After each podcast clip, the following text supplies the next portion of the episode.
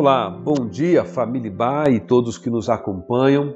Aqui quem fala é o pastor Nathan Carvalho e este é o devocional da Igreja Batista Avenida dos Estados em Curitiba, Paraná.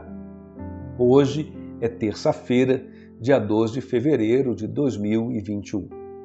Esta semana nós estamos concluindo a série de devocionais intitulada Atitudes em favor de dias melhores. Especificamente, nesta última semana, nós estamos refletindo sobre exercícios espirituais ou disciplinas espirituais em favor de dias melhores. Nosso texto para leitura está no Salmo 1, versos 1 a 3, que diz: Como é feliz aquele que não segue o conselho dos ímpios, não imita a conduta dos pecadores, nem se assenta na roda dos zombadores. Ao contrário, sua satisfação está na lei do Senhor, e nessa lei medita dia e noite. É como uma árvore plantada à beira de águas correntes, dá fruto no tempo certo e suas folhas não murcham, tudo o que ele faz prospera. Quando falamos de disciplinas ou exercícios espirituais, estamos falando de uma mesma coisa.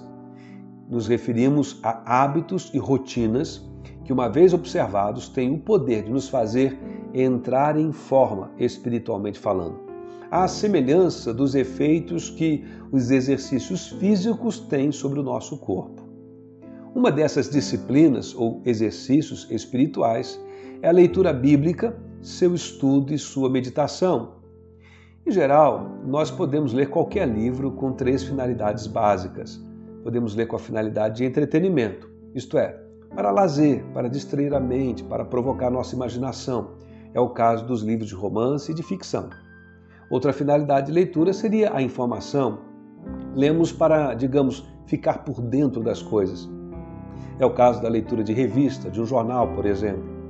Existe, por fim, a leitura que visa o conhecimento, a instrução, o aprendizado.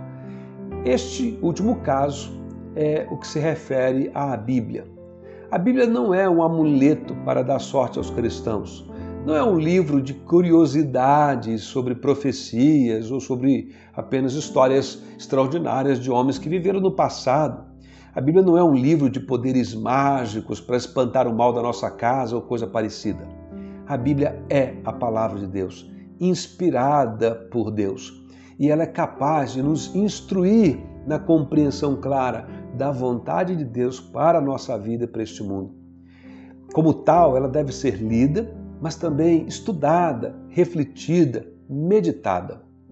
As nossas reflexões sobre a vida, em qualquer área que seja, deve se dar a partir daquilo que a Bíblia nos instrui.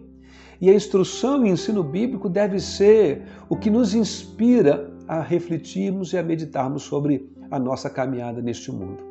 No texto que lemos, o Salmo 1, o salmista deixa o seu testemunho pessoal de que a leitura constante das Escrituras, que ali ele chama de lei do Senhor, e também a sua meditação diária, o fez apto para uma vida mais feliz e realizada.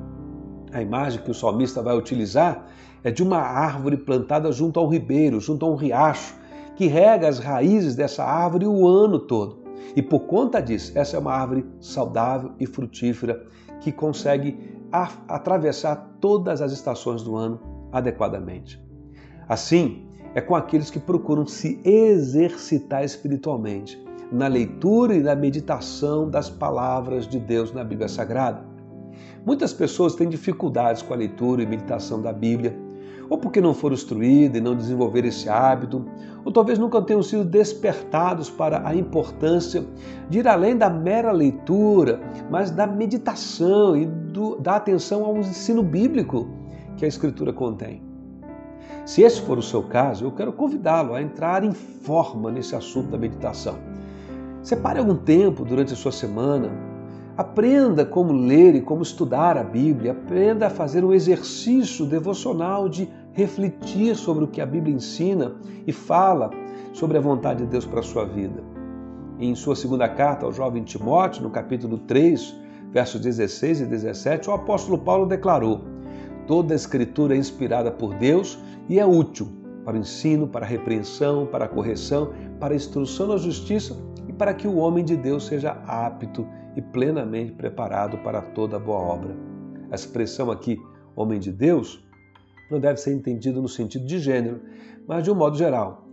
Homem, mulher, o ser humano se torna apto e plenamente preparado para toda boa obra.